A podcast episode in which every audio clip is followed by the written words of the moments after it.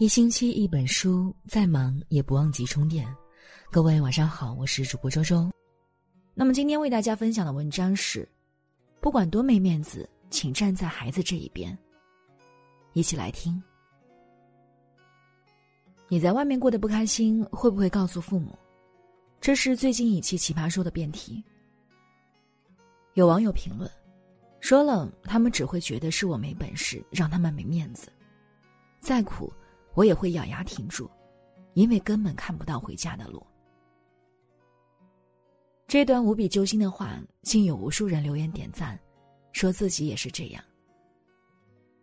我们都相信，每一位父母都深爱着自己的孩子，可事实上，好像很少有人知道，怎样对待孩子才是真正的爱，怎样爱孩子，才能让亲子关系变得真正紧密。前几天，一位日本妈妈在推特上分享了这样一件事：儿子读幼儿园时，曾跟着奶奶去别人家。当时，他看中了那家孩子自己做的高达模型，孩子母亲二话没说就送给了儿子。后来，儿子长大了，突然有一天意识到，虽然当时得到了对方家长的认可，但没经过本人允许就把玩具带回家，实在过分了。要是这种事发生在自己身上，她一定会哭的。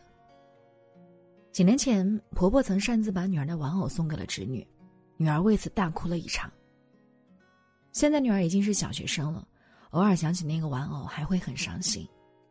她说：“那是她最喜欢、最珍爱的一个玩偶。”蒙特梭利认为，每一种性格缺陷，都是由儿童早期经受的某种错误对待造成的。我们为了人际关系不受影响。担心惹来小气的质疑，就自作主张的处理孩子的物品，本质上就是不尊重孩子，没有把孩子当做独立人看待。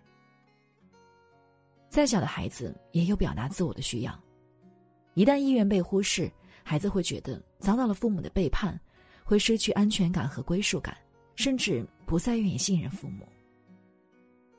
苏联教育学家马卡连科曾说：“如果父母对自己子女爱的不够。”子女就会感到非常痛苦，所以，不管发生什么事，请跟孩子站在一边，孩子比面子更重要。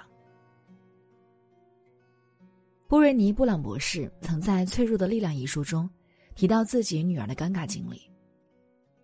他带着八岁的女儿买鞋，商场正巧在播放一首流行歌曲，女儿听着听着，竟当场跳起舞来。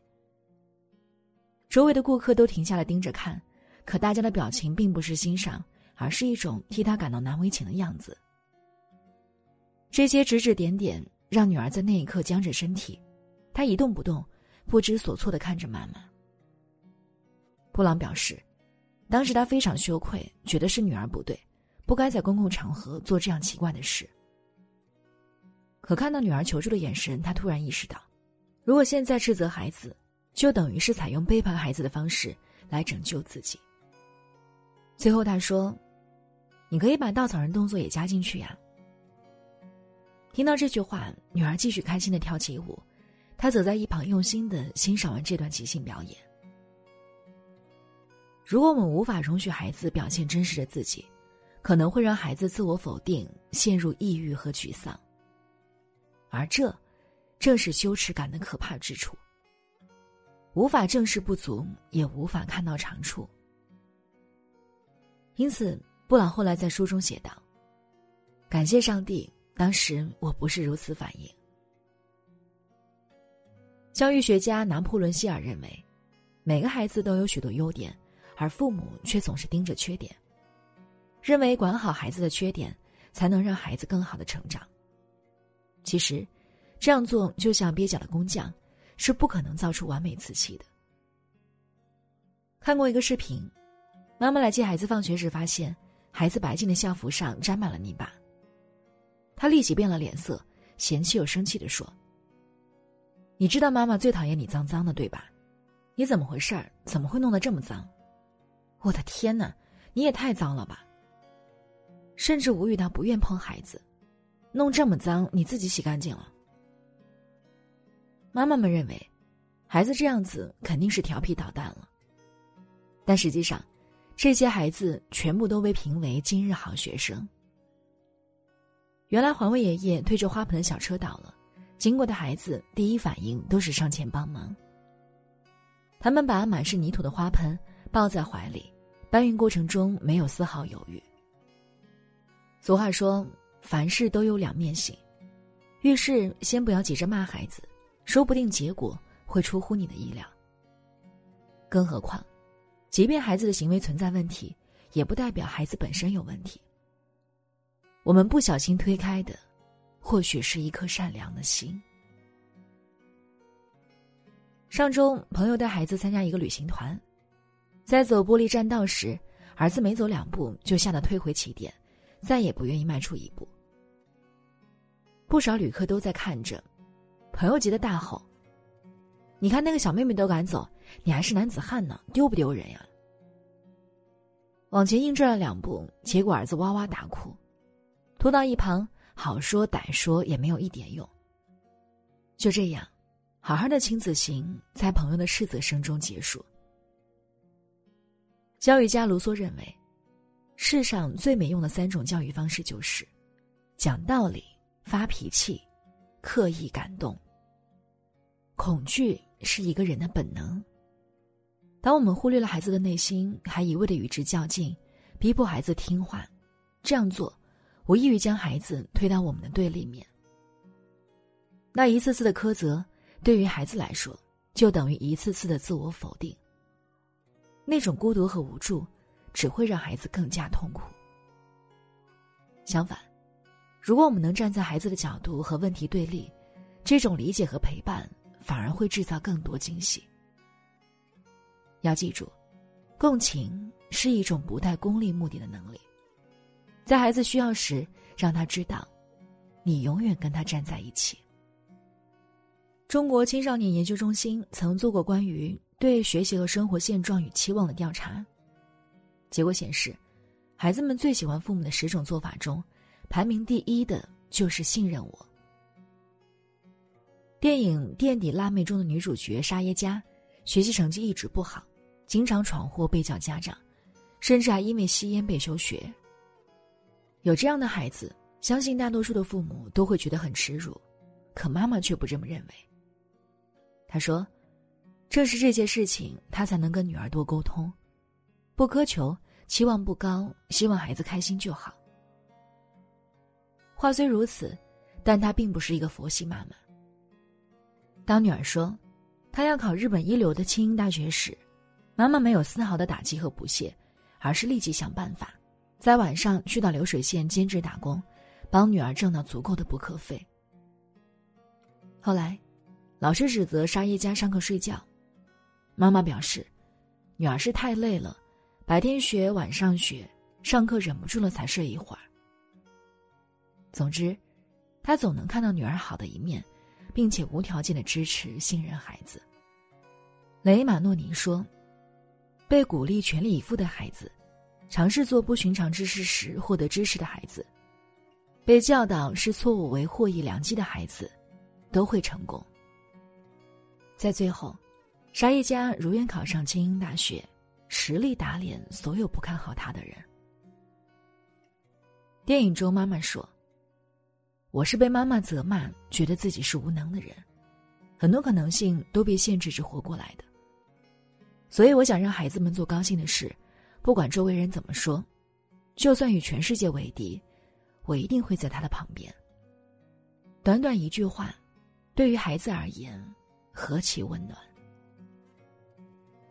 就像郑渊洁，他在上小学时常惹老师生气，还被称为全班最没出息的人。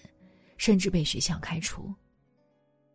没想到，父亲在看完他写的充满情节、铺垫和悬念的检讨后，反而安慰说：“没事，小子，我回家自己教你。”对于父亲站在他这一边的举动，郑渊洁在采访中说：“我这一辈子对父母都非常感恩。”心理学中的罗森塔尔实验表明。你发自内心的相信、认同孩子，给予孩子积极的心理暗示，那孩子就真的会在这种正向反馈中，朝着越来越好的方向发展。相信，不是因为孩子一直很优秀，而是尽管他很差，我们依旧愿意相信他。知乎上有个话题是：生孩子是为了什么？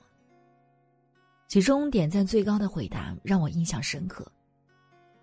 为了参与一个生命的成长，而参与，意味着付出和欣赏。不求孩子完美，不用替我争脸，不用为我传宗接代，更不用帮我养老。我只要这个生命健康存在，在这个美丽的世界上，让我有机会与他同行一段，一起感受温暖与幸福。是呀。作为孩子，他们只要健康快乐就好。作为父母，我们也不需要是万能博士，不需要是完全无过的圣人，只要永远跟孩子站在一边。就像奇葩说的嘉宾高秋子说：“不管开心不开心，我都会告诉我爸妈，因为不管发生什么，他们都会接住我。”我想，这种踏实和信任感。才是父女母子一场最温暖的滋养，最幸福的答案。那今天的文章呢，就分享到这里了。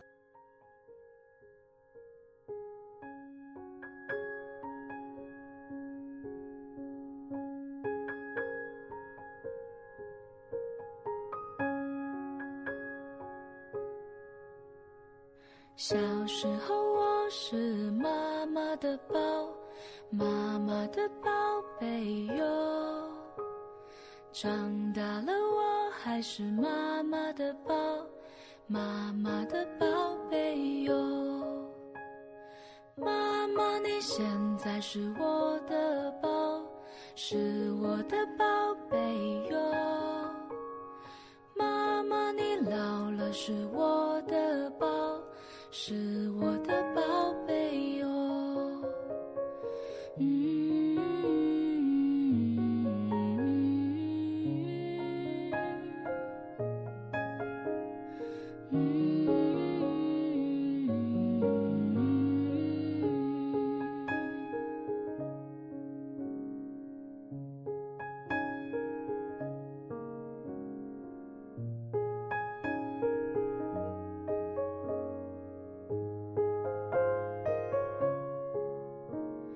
小时候我是妈妈的宝，妈妈的宝贝哟。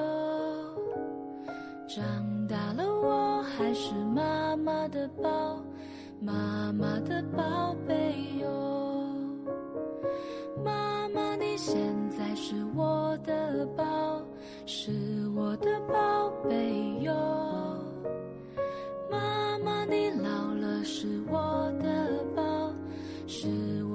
抱